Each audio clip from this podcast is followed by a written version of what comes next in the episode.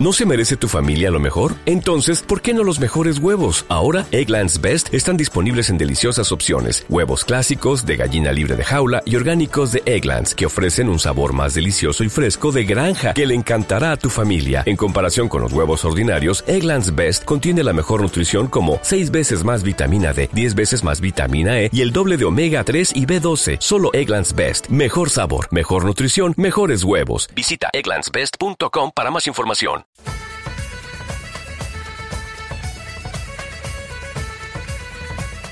En Onda Vasca, Desveda. Eguno, muy buenos días. Estamos de nuevo a sábado. Iniciamos mes. Estamos ya a 6 de mayo de 2023, en medio de una semana de nuevo de mucho calor, sequía y sobre todo novedades en lo que se refiere al sector cinegético, también al pesquero. Nos vamos a centrar principalmente en dos actividades, el proyecto Aristeo y la empresa vasca Asti, con un nuevo programa para la conservación del entorno del Golfo de Vizcaya, además de la actualidad cinegética, del mundo rural, de la naturaleza en definitiva, que comenzamos una semana más aquí en Desveda.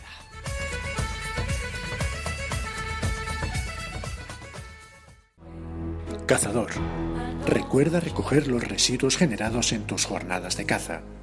El mantener los puestos y líneas de pase limpios es obligación de todos y todas. Debemos dejar el campo mejor de como lo hemos encontrado. Es un mensaje de la Federación Vizcaína de Caza y la Diputación Foral de Vizcaya. Diputación Foral de Vizcaya. Guasen.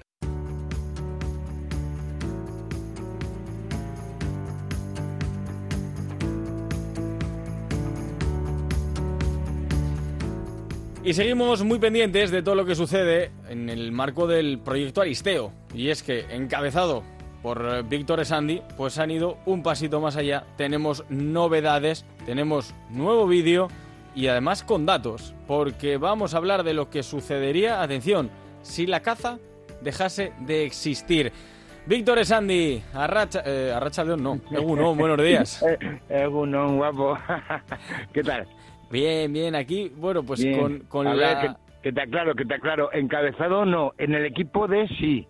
Bueno, Uno más en el equipo. referencia para nosotros aquí en Para vosotros lo que queráis, pero dentro eh, todos somos un equipo y que, que bueno, que no, no, no está encabezado. La- eh, eh, es, cada uno aportamos ahí a tope nuestros esfuerzos, nuestras ganas y, y todo. Y habéis además ido un pasito más allá, ¿no? Porque ya lo avisaba la última vez que, que charlábamos, que conversábamos, eh, la caza más que sentimientos, que es un poquito lo que se ha tratado de, transmitir en los primeros eh, vídeos, en los primero, en las primeras fases de, de este proyecto, también son números. Y es que eh, si nos circunscribimos a los porcentajes, por así decirlo, de coto de caza, el 85% del territorio nacional, si no fuese coto de caza, ¿qué es lo que sucedería? ¿Qué es lo que intentas transmitir en este vídeo? Bueno, pues vamos a ver, no es lo que sucedería, imagino que habría que buscar alternativas, es lo que hoy, hoy en día es, ¿de acuerdo? Es una realidad que, que claro, pues dependiendo de, dependiendo que quién la hable y, y podemos eh, decir muchas cosas de quien lo hable, pues eh, resulta que somos unos ocupas, ocupas del monte. Ocupas del monte, además, por lo visto, como nada más dan el dato que ellos quieren, somos, somos gente que está utilizando, que está quitando el monte a las demás personas para nuestro beneficio ¿eh? y a costa de los demás. Y esto no está, pues está muy lejos de la realidad.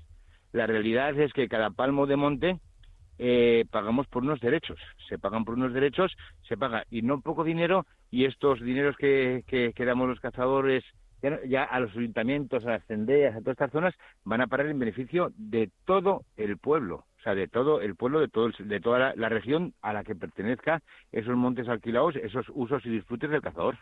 Un vídeo que, mira, pues a comparación quizás de, de otros, eh, pues tiene un formato diferente, porque estábamos acostumbrados a ver o muchas opiniones o por lo menos eh, quizás más extensas, pero aquí eh, creo que es eh, una simbiosis perfecta entre la cantidad de gente que aparece, la variedad de perfiles y también la variedad en el mensaje, aunque todo gira en torno pues a ese problema común, ¿no? Que es el que habéis eh, titulado, con el que habéis titulado además, que es que no falte la caza en, en el pueblo.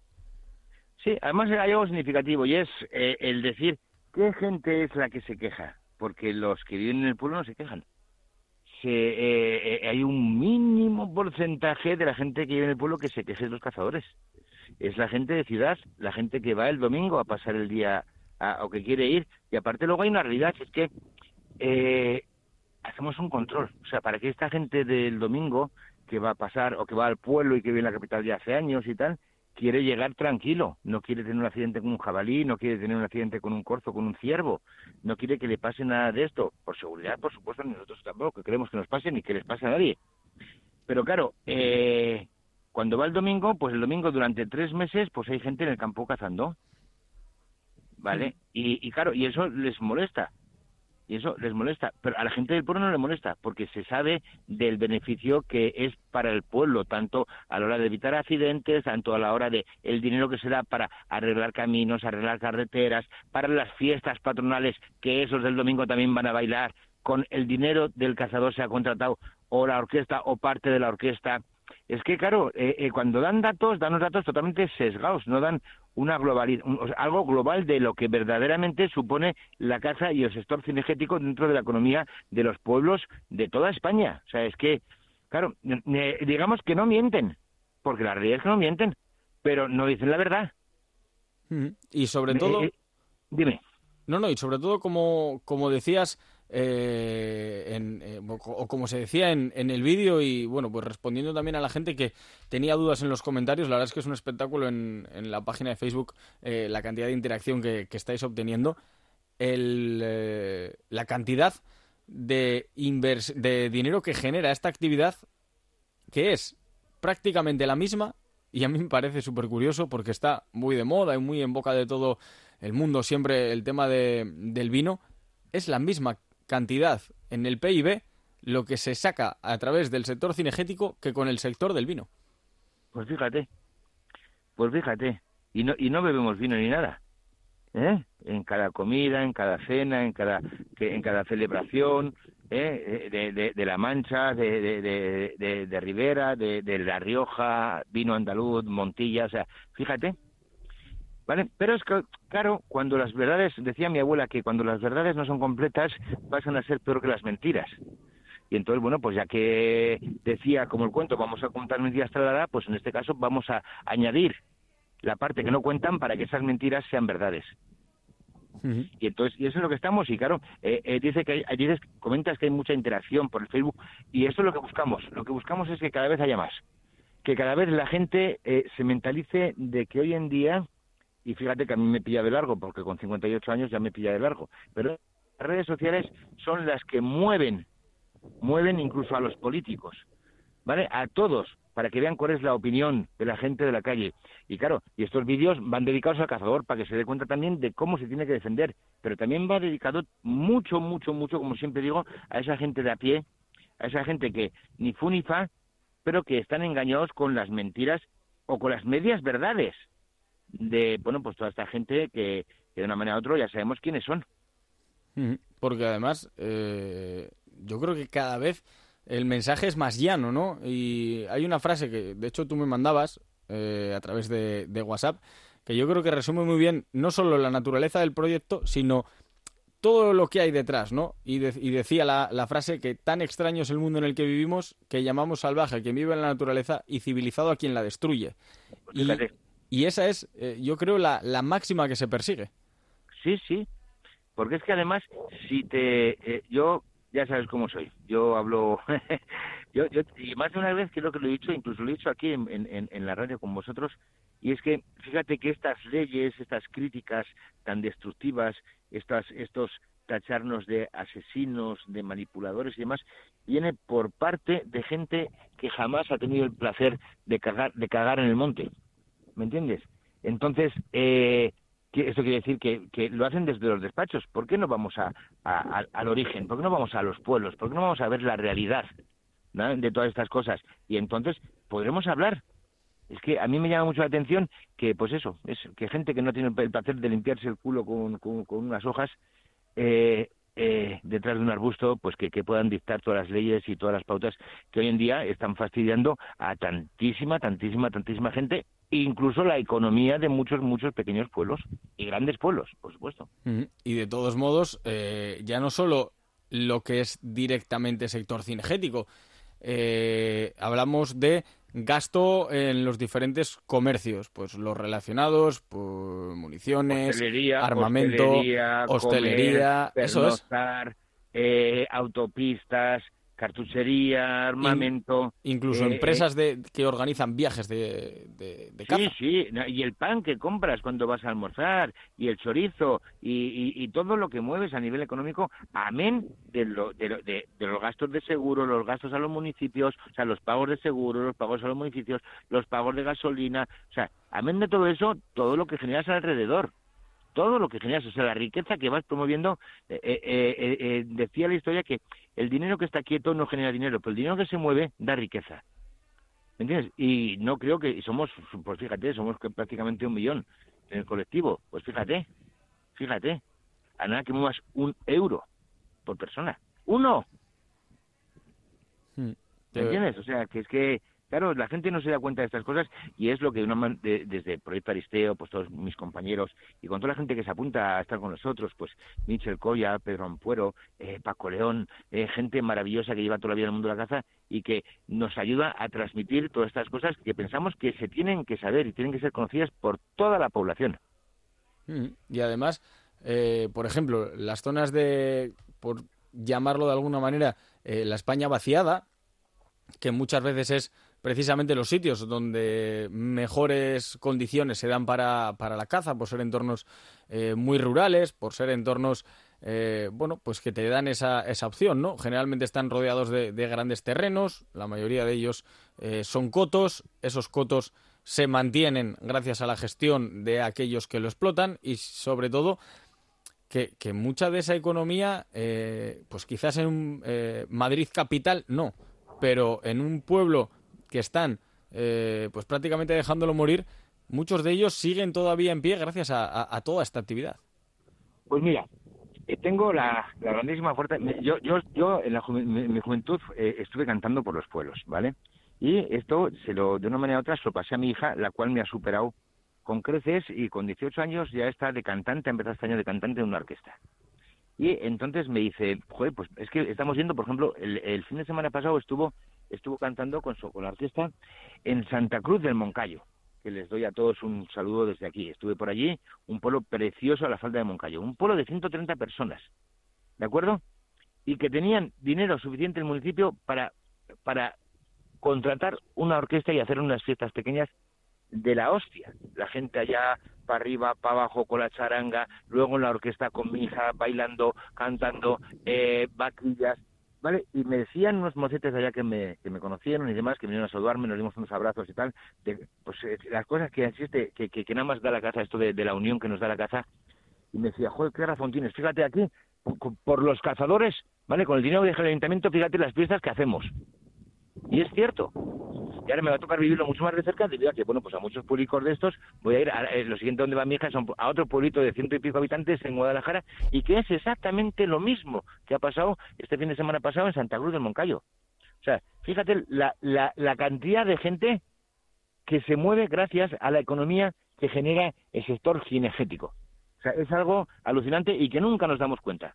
Mm, y que además, eh, bueno, pues el monte o el campo o como quieras llamarlo, eh, tiene, es, es, de alguien. O sea, la, la mayor parte del terreno eh, es de propiedad privada. Y sorprende cómo, bueno, pues se intenta gestionar de, desde fuera el terreno privado de otra persona.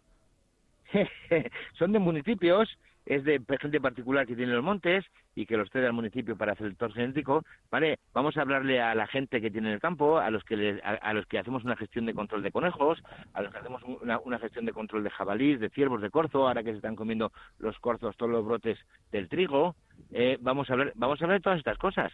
Claro, es que es, lo, es lo que te he dicho antes que decía mi abuela, si nada más dices medias verdades, son peores que las mentiras. Entonces vamos a contar verdades.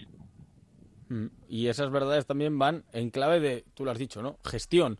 Eh, se intenta, eh, no sé si prohibir o al menos limitar una actividad eh, por ejemplo, eh, luego cuando hay un problema grave, como ha sucedido en Navarra con, con los conejos, rápidamente la gente busca ayuda en precisamente el sector que quieren abolir. En, el odiado, en el odiado. Y si no, como en Cataluña, que al final pagan, o sea, fíjate, en vez de cobrar y, llenar las arcas de los municipios, ¿vale? De dinero del cazador, para gestionar el municipio, para los caminos, para las carreteras, para las fiestas patronales, para todo lo que necesita el municipio, ¿vale? Dejan de meter ese dinero se dispara la población, por ejemplo, en Cataluña de jabalíes, y tienen que contratar cuadrillas de profesionales pagándoles para que hagan la misma gestión que hacen los cazadores pagando el cazador. O sea, esto es una contradicción. Esto, esto, esto cualquier economista, cualquier persona que tenga dos dedos de frente, si lo escucha, vamos, se tiraría de los pelos, se los arrancaría a mechones. O sea, y esto es una realidad que está pasando hoy en día. O sea, no nos estamos inventando nada. Esto se puede comprobar y se puede mirar tranquilamente en muchos ayuntamientos de Cataluña, muchas gestiones que se han hecho, lo que está pasando, como tú bien has dicho, con el conejo en la ribera. Vamos, eh, es, es, es, es, de, es vergonzoso. Pero vergonzoso a unos términos, ya te digo, y nada más te hablo a nivel, ya no te hablo a nivel de que estés más de acuerdo, menos de acuerdo con la caza, de que a razón económico para tu propio pueblo, para tu propia comunidad, para tu propia gente. Que no vives en el pueblo, viven tus abuelos, viven tus tíos, viven tus primos. O sea, la economía del mundo rural. ¿Vale? Amén de luego todo lo demás que mueva a razón de seguros y demás y demás y demás. Mm, y además, el proyecto para este mes también tenía nuevo mensaje, que es el cuando veas un cazador, dale las gracias, que es la campaña de mayo que se quiere implementar. Ahora habéis ido un pasito más allá eh, pues con que no falte la caza en tu pueblo, pero ese también mensaje importante, ¿no? El, cuando veas a un cazador de las gracias por todo el tema de gestión, de limpieza, lo hemos visto con los incendios, aquellos que hubo hace no tanto en Zamora, la zona de la Sierra de la Culebra. ¿Quiénes son los que han, quiénes son los que después de que todas las televisiones, después de que todas las televisiones se han ido a su casa ¿vale? Porque el fuego ya se ha apagado, porque tú sabes que ahí están, mientras que el fuego está, que si está tomando vueltas para aquí, si vueltas para allá, que si el aire, que si el calor, que si tal, que si igual, que si la brigada, que si tal. Pero en cuanto que el fuego se controla, la televisión desaparece. ¿Quién se queda allí? Poniendo agua, echando de comer, intentando que el monte se regenere, intentando que la fauna viva. ¿Quién se queda allí? Más que el cazador. Porque todavía estoy por ver un ecologista subiendo 50 litros de agua para llenar cisternas en la Sierra de Culebra. Hmm. Es que es, es, es pues un poco lo que nos lo que nos decía incluso el presidente de la propia federación, ¿no? Que, Por supuesto. Que, que se pierde la perspectiva. Y claro que está perdida. Pero la perspectiva se pierde desde el sofá siempre. O sea, eh, eh, eh, y, desde la, y desde la ciudad. Pero no se puede legislar. O sea, yo no puedo, yo, un hombre de pueblo, no puedo legislar una ciudad. No puedo plantear cómo tiene que ser su urbanismo y dónde tienen que estar puestos, ponidos, iba a decir, madre del señor, dónde pueden estar puestos los semáforos, ni, ni, ni, ni, a qué horas hay que abrir más vías, ni... No, porque no tengo ni idea. Tiene que ser alguien que iba allá y que entienda de urbanismo, que entienda de circulación, que entienda todas estas cosas. Vale, pues lo mismo pasa en el campo. Pero en el, campo la, gran diferencia es que quien está mandando las leyes, quien está metiendo toda, todo, toda la organización del monte, de, la parte rural, de la ganadería, de, de, todo, es la gente de la capital que no sabe lo que es el monte. Entonces, pues, ese, pues la comparativa es la misma para uno que para otro. Mm, y además, eh, a mí otra de las, ya para ir eh, cerrando, Víctor, que sabemos que estás ahí eh, ocupado, a mí lo que me sorprende es que siempre que hay un problema con el mundo del campo, se intenta solucionar sin contar con la gente del campo. Es decir, nos quejamos de la España vaciada y el problema es de la gente eh, del campo, no de no buscamos la solución a través de esa gente. Que la población está envejecida, eh, no damos mecanismos a esa gente para que se pueda rejuvenecer, que haya viabilidad y la poca actividad que se puede eh, generar en torno pues a un eh, pueblito y, me sale ahora La Mancha, como puedo decir Castilla-León, como puedo decir... Como puedes decir Soria, como puedes decir... Exactamente.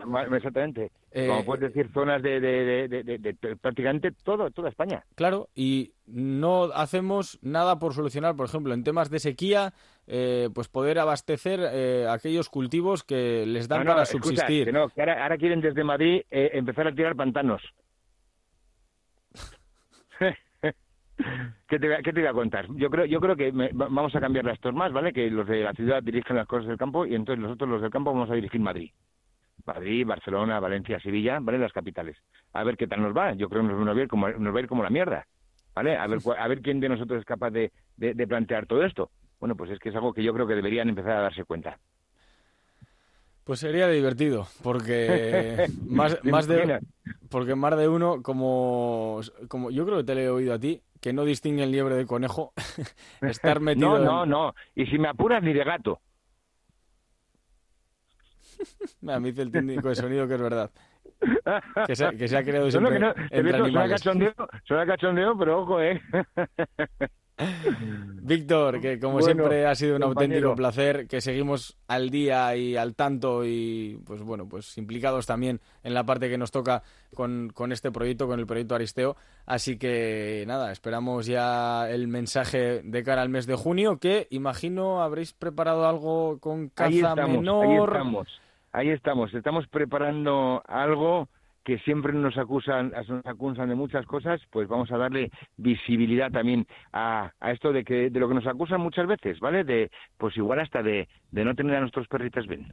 Vamos a ver qué pasa con, con esa realidad. Mm, pues mira, nadie mejor que un instructor de adiestramiento para hablar de lo bien que se cuidan o no los perros de, de la gente del campo, del sector cinegético, en definitiva, todo lo que tiene que ver con lo que trata el proyecto Aristeo. Víctor, un abrazo enorme, cuídate muchísimo y nada, estamos en contacto.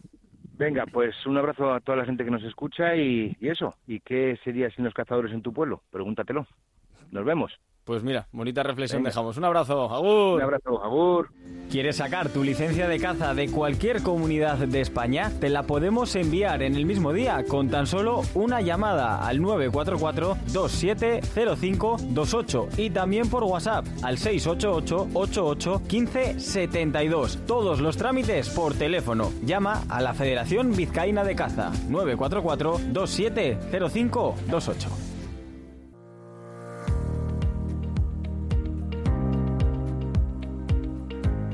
Y nos vamos a centrar ahora en un proyecto de la mano de ASTI.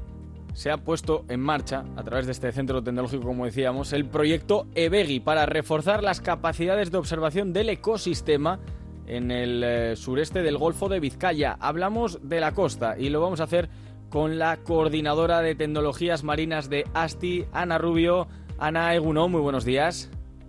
Egunon, muy buenos días y muchas gracias por el interés en este proyecto. Bueno, la verdad es que eh, teníamos ganas de, charlar con, vosotros porque eh, lo hacemos de manera además eh, habitual, pero con este proyecto pues nos surgen aún más dudas, ¿no? Porque evidentemente es muy necesario llevar a cabo este, este tipo de, estudios, este tipo de, bueno, de comprobaciones en una época de, de tantos cambios, de tanta incertidumbre, de no saber con respecto, por ejemplo, a muchas especies, qué es lo que está sucediendo, algunas eh, desplazándose hacia lugares donde no habían llegado hasta esta fecha, con esa incipiente, eh, bueno, esa temperatura del mar que cada vez eh, es mayor. Son muchas las preocupaciones que, bueno, pues que en este caso nos, nos llevan a, a preguntarnos ciertas cuestiones que desembocan en este proyecto.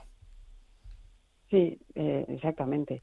O sea, de hecho, esa es una de las motivaciones, ¿no? De, tener información cada vez mejor sobre lo que está pasando, porque se va complexificando con los, con los cambios y también con la presión creciente que estamos haciendo en toda la zona costera. Y otra de las cosas que también nos motiva es que cuanto más miramos al océano, más nos damos cuenta de lo complejo que es, que todas estas tendencias globales que vemos a escala de, de cuenca cuando se acercan a la costa, además se complexifican porque tenemos la influencia de procesos costeros locales, pues como son las aguas descargadas por ríos o bien vientos que tienen patrones eh, a, más pequeña escala porque están canalizados, eh, frentes eh, y otras estructuras que, que en mar abierto no, no, no son tan complejas. O sea que todo esto llevado a la costa eh, justifica aún más la, necesidad de, observaciones mejores.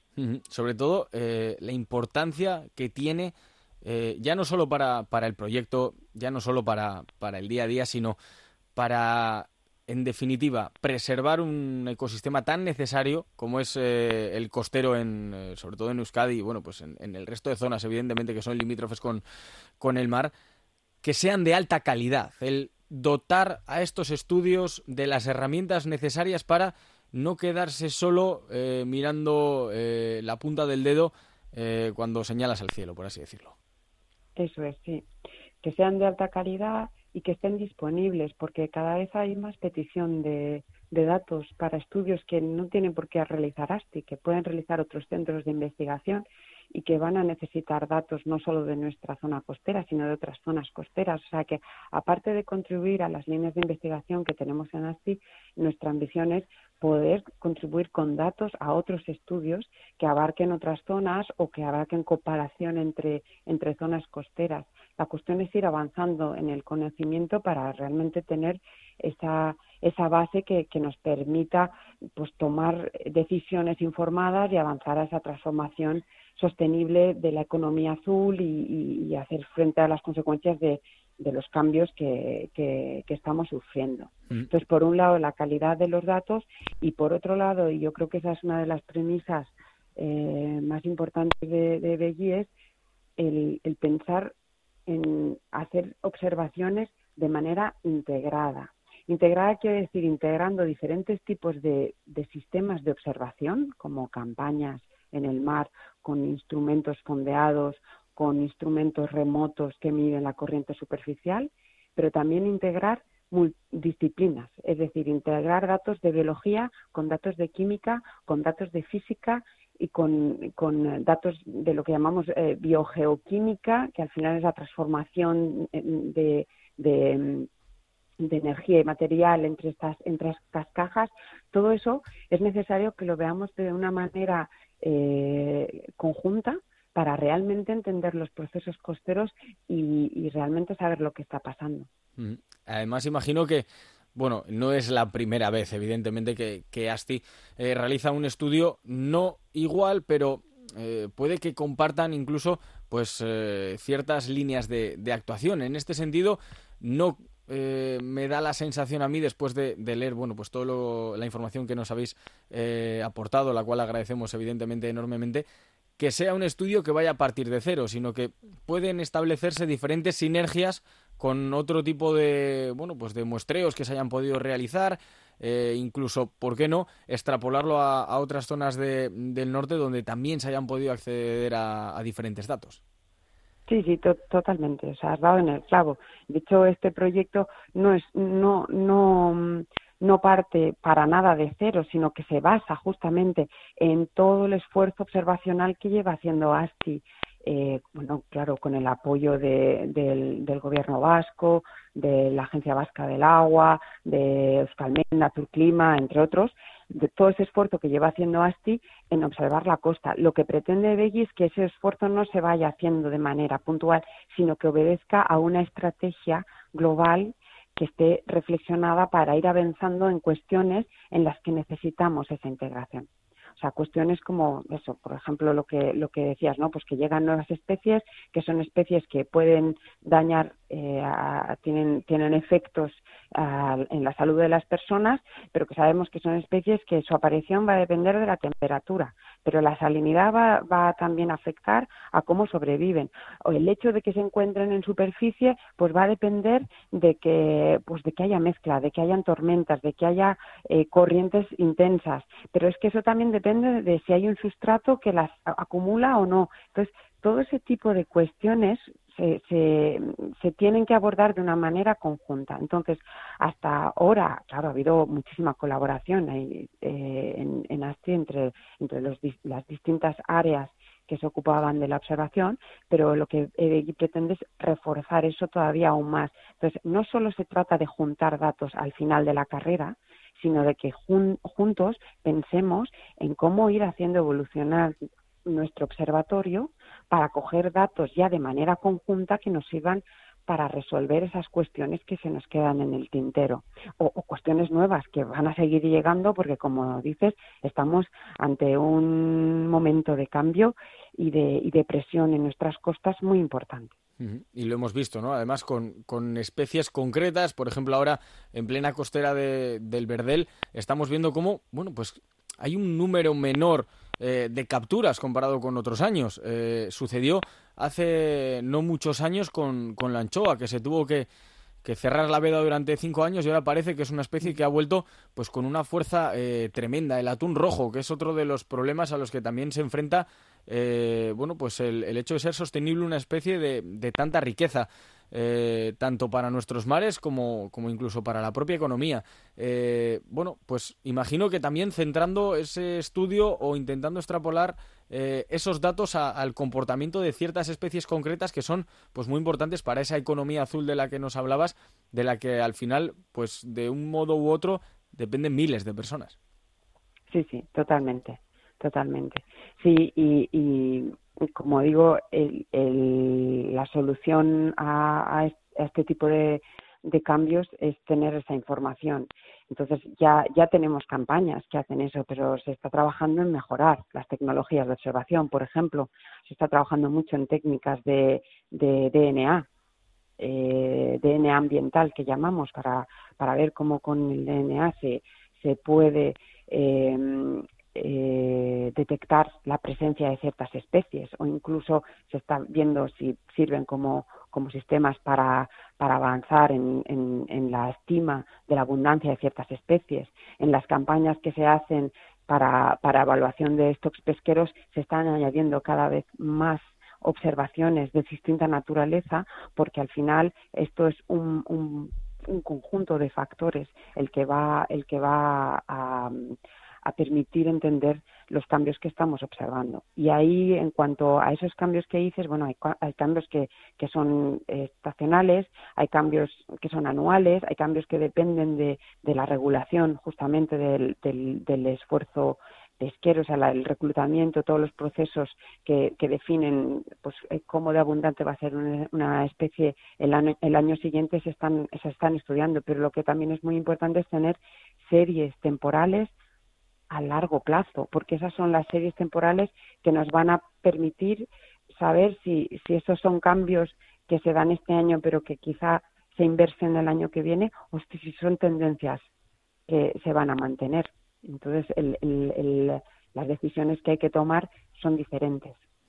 Además, eh, bueno, un proyecto que imagino habréis dividido en, diferentes fases, ¿no? Una primera quizás a más corto plazo, de recopilar eh, muchos y, buenos datos, una quizás a medio en el que se puedan, bueno, sacar las primeras conclusiones y compararlo con, con estudios, eh, bueno, que ya se han realizado en anteriores años y sobre todo ese largo plazo, ¿no? que imagino es donde, donde vais a centrar la gran mayoría de vuestros esfuerzos por comparar esas series de datos que, que acabas de, comentar.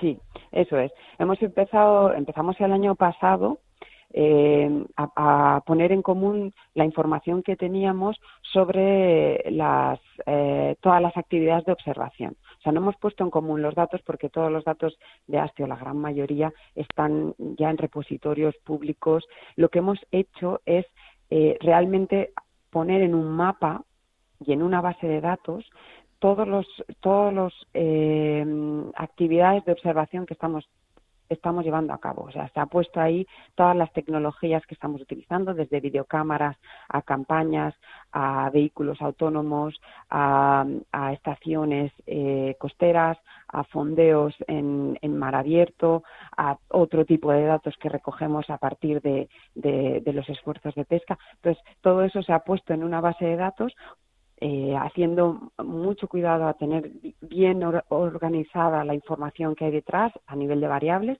de manera que ahora tenemos una herramienta que es, lo que llamamos el, el, el Visor o Dashboard, porque en inglés siempre queda como más formal.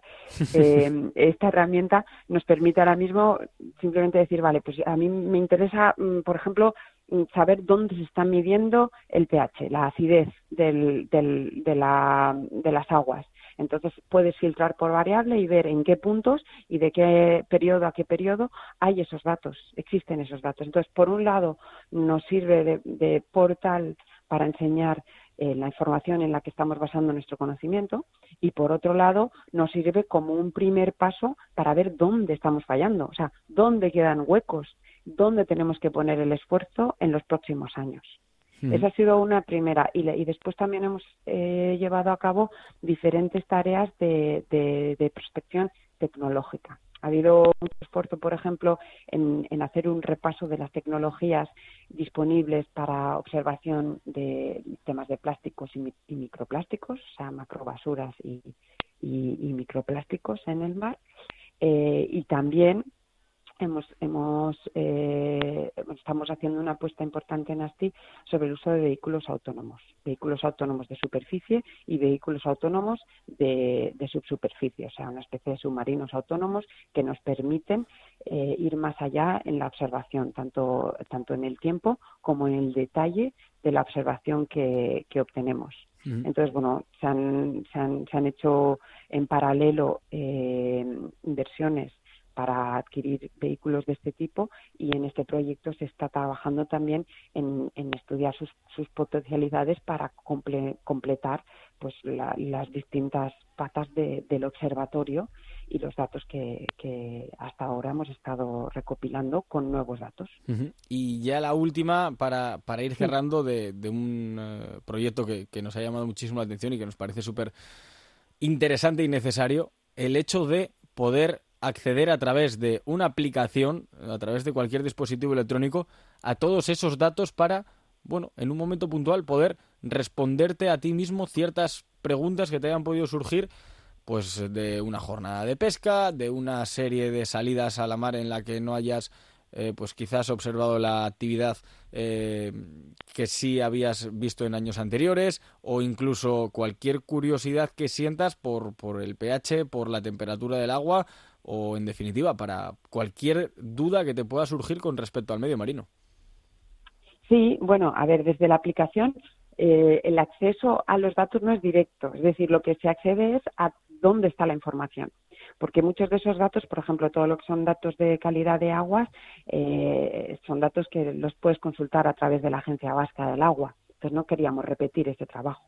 Lo que aquí se ve es eh, esos datos junto a o sea, la información de, esos datos junto a otros datos que, existen. En lo que sí que queremos trabajar, y eso es, me preguntabas antes que, bueno, no he llegado hacia, hacia el futuro, pero en lo que sí que queremos trabajar es, una vez hecho este esfuerzo de poner en común eh, todas las observaciones, en, trabajar en diseñar indicadores eh, que puedan servir, como acaba de nombrar, a los usuarios finales para resolver ese tipo de dudas. Para eso, claro, tenemos que tener eh, una visión conjunta de la información que hay, eh, de dónde está y de, y de cómo explotarla lo mejor posible para llegar a ofrecer indicadores que, que, le sirvan a las personas que utilizan el mar. Es decir, pues si tiene que ser temperatura superficial para, para gente que está trabajando en, en, en explotación de, en el sector pesquero, por ejemplo, puede ser, pero también puede ser eh, otro tipo de indicadores eh, algo más complejos que, permitan tomar decisiones en cuanto a, riesgos cerca de la costa o en cuanto a, operaciones de mantenimiento o en, explotación, por ejemplo, de acuicultura, etcétera. Pues eh, la verdad es que como primera toma de contacto yo creo que ha sido tremendamente positiva Así que te agradecemos enormemente que hayas estado esta mañana aquí en, la sintonía de, Onda Vasca. Toda la suerte del mundo y que podamos hablar dentro de no mucho tiempo con los primeros datos ya eh, recopilados y analizados y sean, bueno, pues lo más positivo que se pueda extraer de todo lo que tiene que ver con, nuestra costa. Es que ricasco, Ana, y toda la suerte del mundo para ti, para Asti, en esta nueva aventura. Es que recasco sería y muchísimas gracias ¿eh? por el interés y, por todas las interesantes cuestiones que, has abordado. Un abrazo y suerte. Agur. Un abrazo. Desde la Federación Vizcaína de Caza, queremos recordar a los cazadores usuarios de zonas libres que para una correcta y sostenible gestión de la actividad cinegética debemos de colaborar entregando al finalizar cada temporada el parte de capturas gestionadas por cada uno de nosotros. Colaborar es invertir en el futuro de la caza.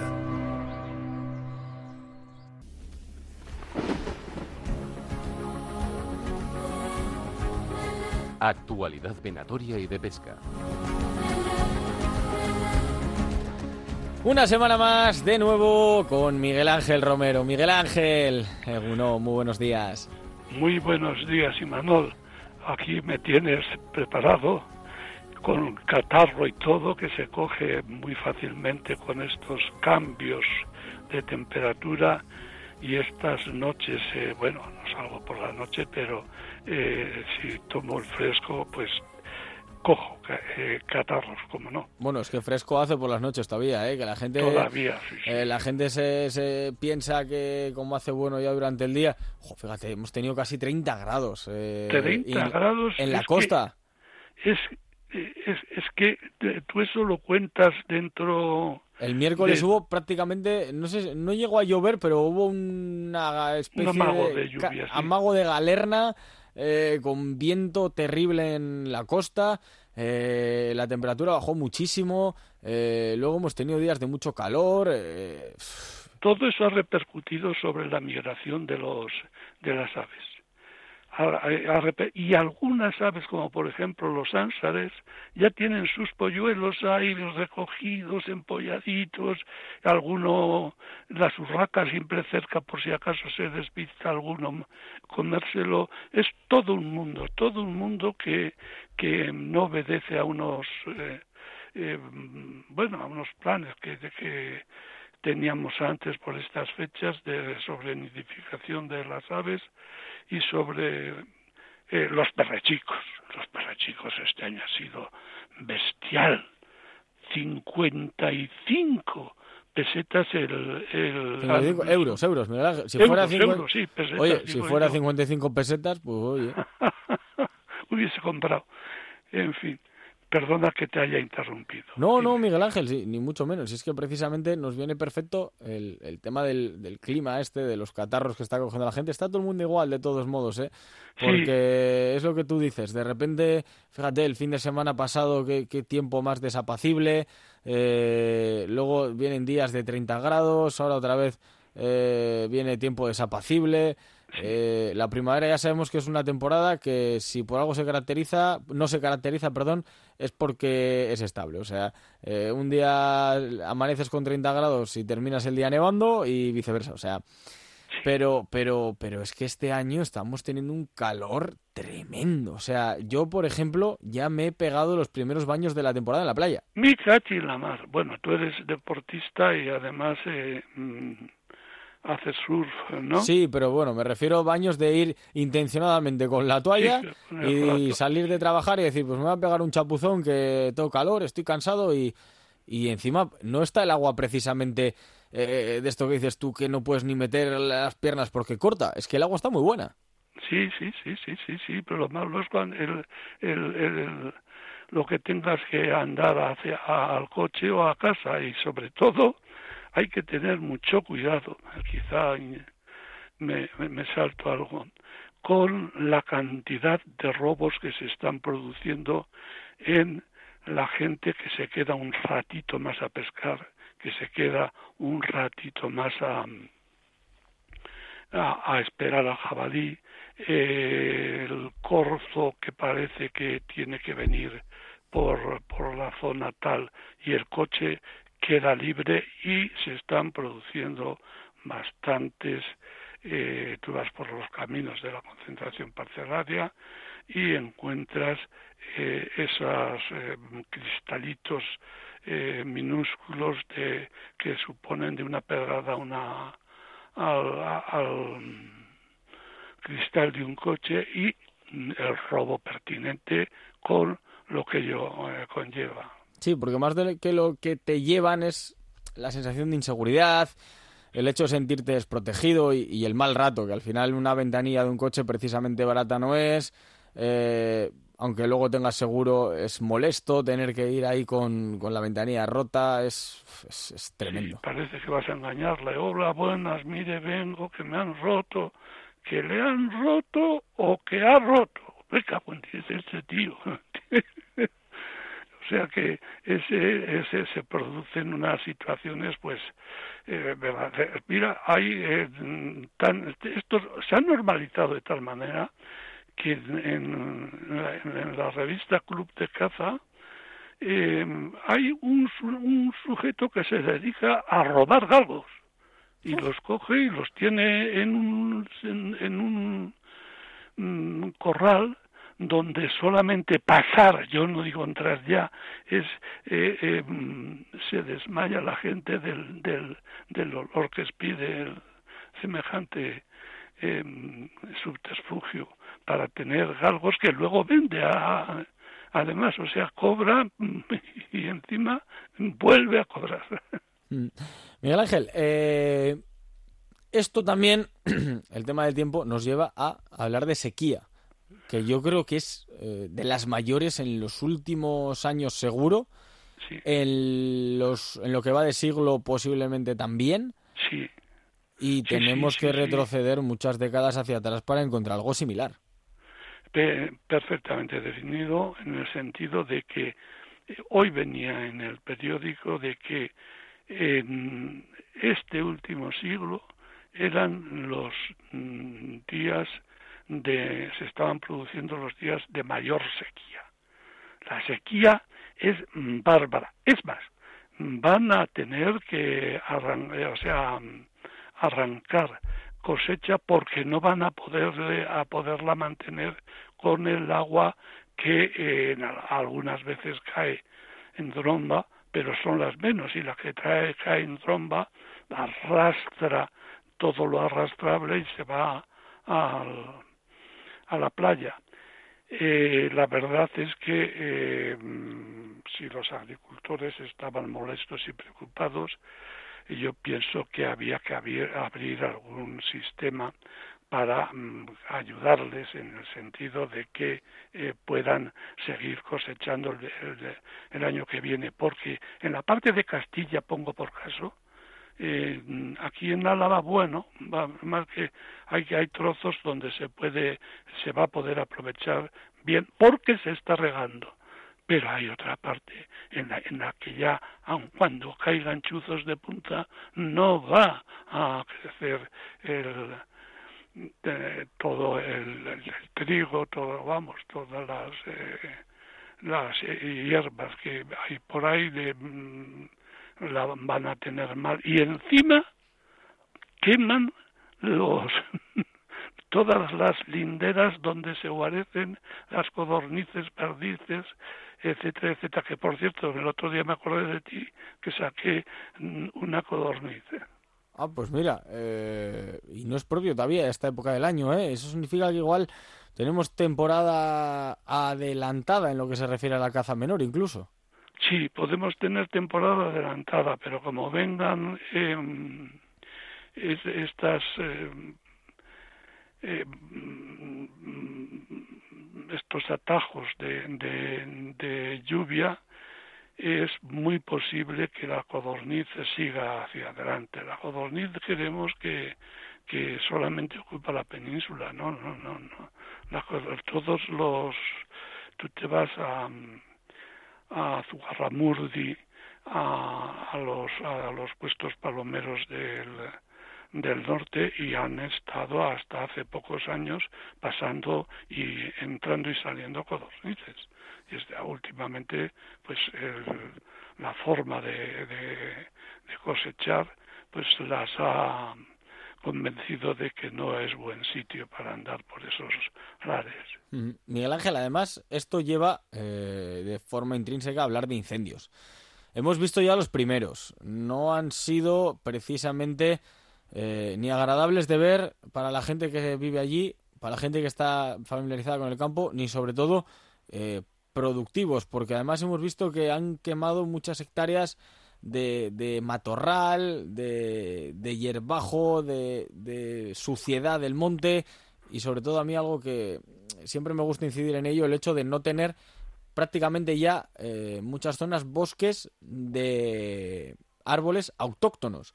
Eh, no es lo mismo, ni tiene la misma eh, repercusión, no, repercusión no es la palabra, eh, incidencia el fuego en un bosque de hayas, de encinas, de robles, que en un bosque, por ejemplo, de eucaliptos, que están plantados de tal manera que se aprovecha el espacio de la máxima forma posible.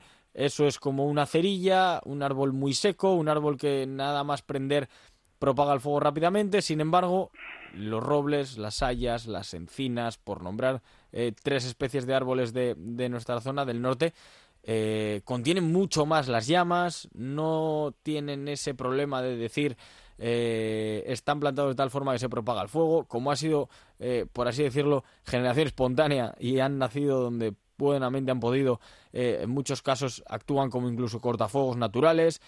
Es que es tremendo ver las imágenes cuando se quema un bosque, en este caso de eucaliptos, la rapidez, la violencia y, sobre todo las hectáreas que quema, que es mucho mayor que se lleva por delante, o sea, además como el fuego es digno de ver de cómo mm, eh, avanza por la copa y, y, va cogiendo eh, fuerza en, en, la base.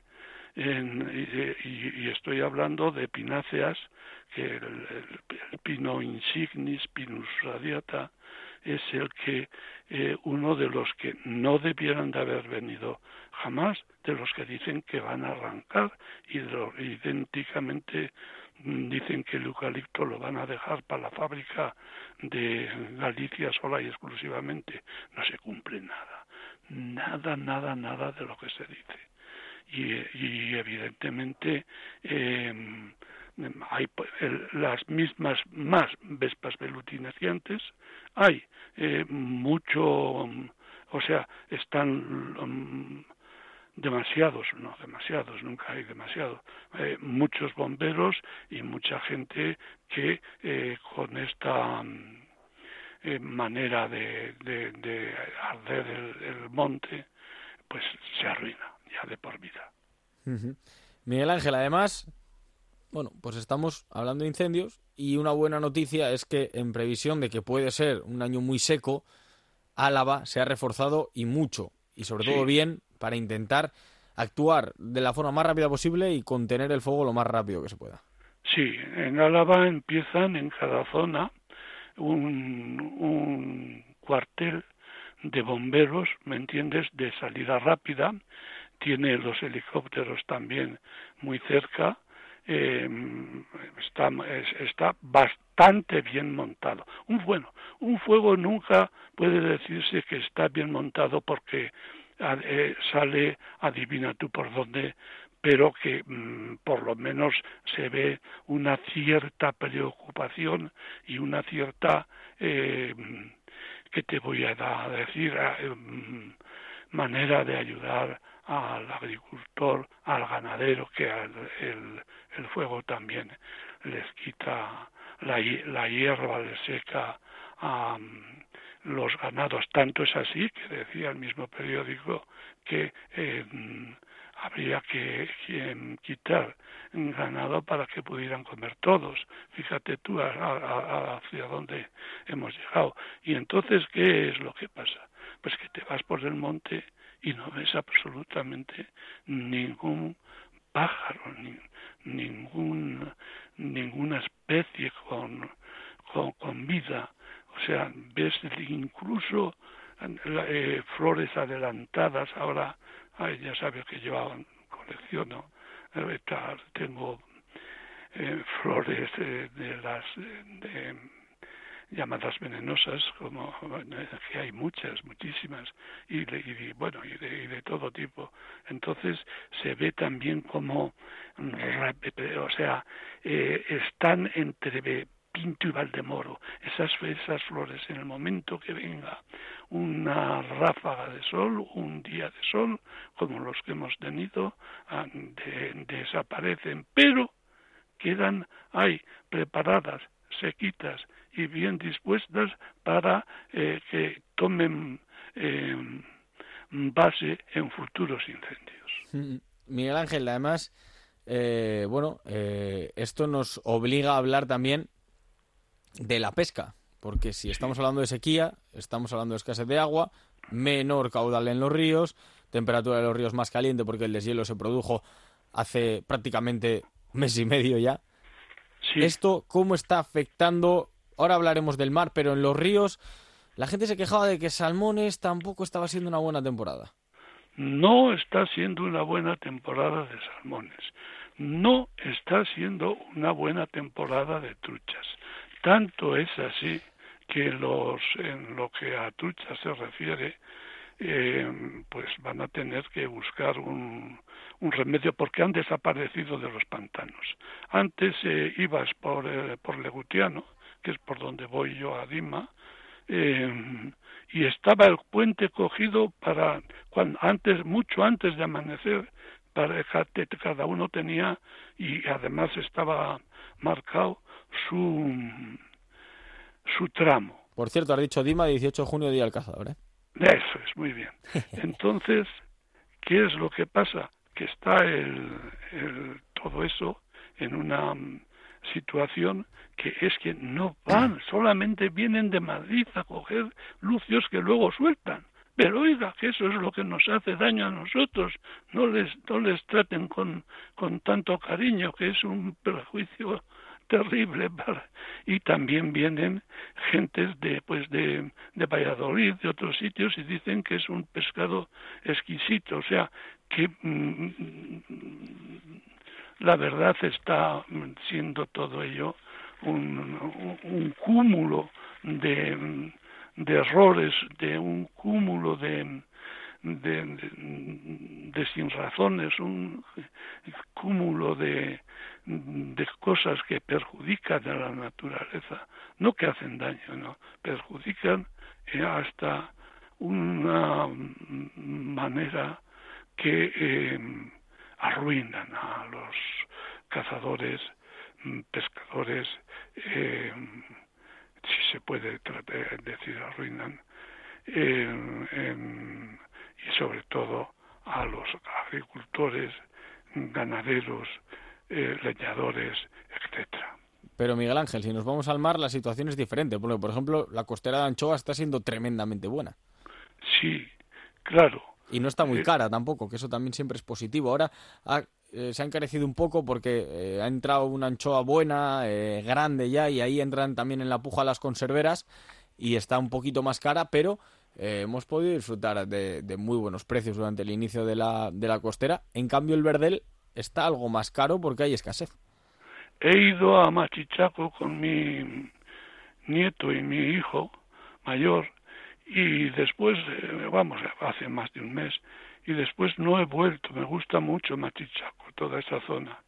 Eh, pero, y no entiendo mucho yo de, de pescado de mar no entiendo por qué en mi pueblo el río eh, el que eh, lleva mucho caudal cuando te llega a la rodilla. Y pero vamos la gente está contenta y eh, están los los bueno ríos como el Ebro. No hay nada. Hay cuatro cuatro mermejuelas, hay em, pescado em, vasto y el resto ha desaparecido todo. Cuando yo he conocido en el río, viviendo gente con, con las barcas y aquí en Anclares de la Oca, viviendo de lo que le estaba el río, todo eso ha desaparecido todo eso ha desaparecido. Y el mar el mar ya te digo que sobre meter meter la pata no no no lo hago pero no vamos está un poco mejor en el sentido de que eh, son profesionales me entiendes y entonces tienen conciencia de tales. Entonces nosotros aquí con la pesca pues no somos profesionales y entonces, ¿qué es lo que ocurre? Que no se cuida debidamente, que no tenemos los suficientes guardas, que no hay la suficiente eh, planificación, que no se quita lo alóctono. Eh, siguen y siguen y se va inundando todo de especies que lo único que hacen es perjudicar al medio, en fin. Miguel Ángel, que se nos termina el tiempo una vez más. Así que, que te toca despedir hasta la semana que viene. Pues me es eh, muy grato hablar contigo con, en, y en alguna ocasión. Hay cosas que no. En el mar no entiendo. No entiendo nada. pero lo demás me, ya te digo y además aprendo mucho porque eh, conoces en, en todo en, el otro día un cartel tuyo con que lo mismo le pegas al, al fútbol que al, a otros deportes por ahí, pelota. ¿eh? Claro que sí. Miguel Ángel, que, te toque, que, te que te toque, porque se nos termina el tiempo. Un abrazo fuerte. A ti. Agur. Agur, bye.